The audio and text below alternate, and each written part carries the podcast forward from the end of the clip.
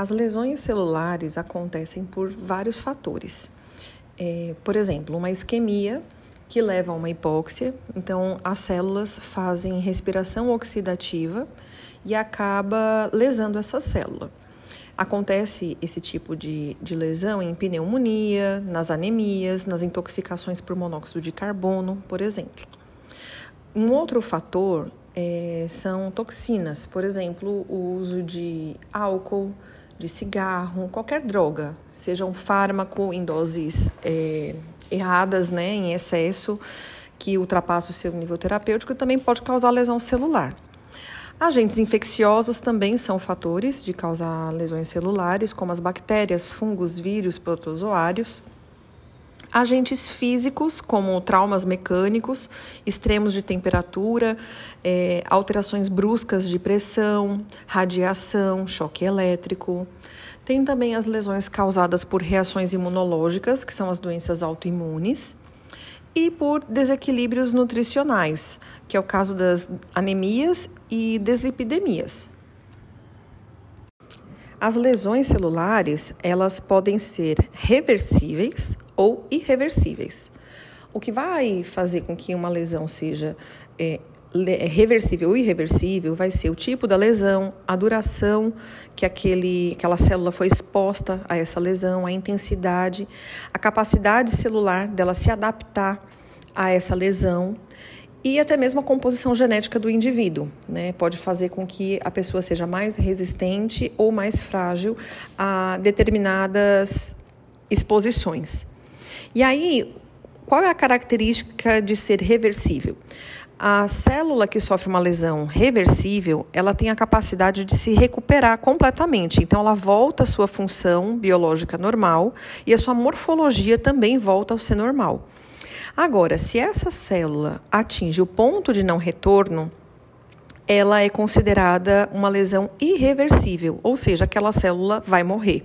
E o que seria esse ponto de não retorno? O ponto de não retorno é quando acontece o esgotamento mitocondrial, ou seja, aquela célula lesada é incapaz de produzir ATP. Ou então, quando acontece uma instabilidade da membrana.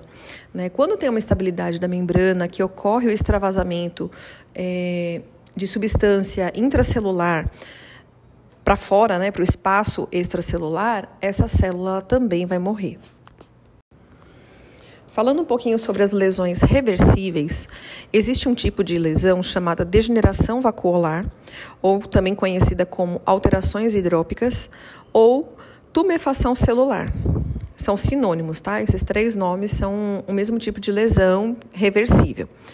Então, ela acontece por uma falência das bombas de sódio e potássio e é a primeira manifestação das lesões, de qualquer lesão. O que a gente percebe é uma palidez do órgão, uma, que vai fazer é, com que tenha também a compressão dos capilares. Na verdade, a compressão dos capilares vai fazer com que tenha né, essa palidez do órgão e o aumento do turgor e peso do órgão. Porque quando a gente desequilibra a bomba de sódio e potássio, vai ter um influxo né, de líquido para dentro dessas células. Né? Por isso que é, o nome mais fácil para a gente memorizar é a tumefação celular, porque é a, o nome é a explicação do que acontece no processo. Outro tipo de lesão reversível é a degeneração gordurosa. A degeneração gordurosa, ela nada mais é do que a presença de lipídios no citoplasma de células que habitualmente não teriam é, lipídio. Né? Então, é o lipídio que não está no citoplasma dos adipócitos. Né? E essa alteração, ela é comum nas células que metabolizam gordura, como nos hepatócitos, tá? Ela é causada por alterações de fluxo sanguíneo, né? Então, nos casos das hipóxias, alterações tóxicas, como por exemplo, pacientes que têm o, hábito de consumir bebida alcoólica, ou alterações metabólicas, como resistência à insulina, é, pacientes com doenças carenciais, desnutrição, dietas hipercalóricas.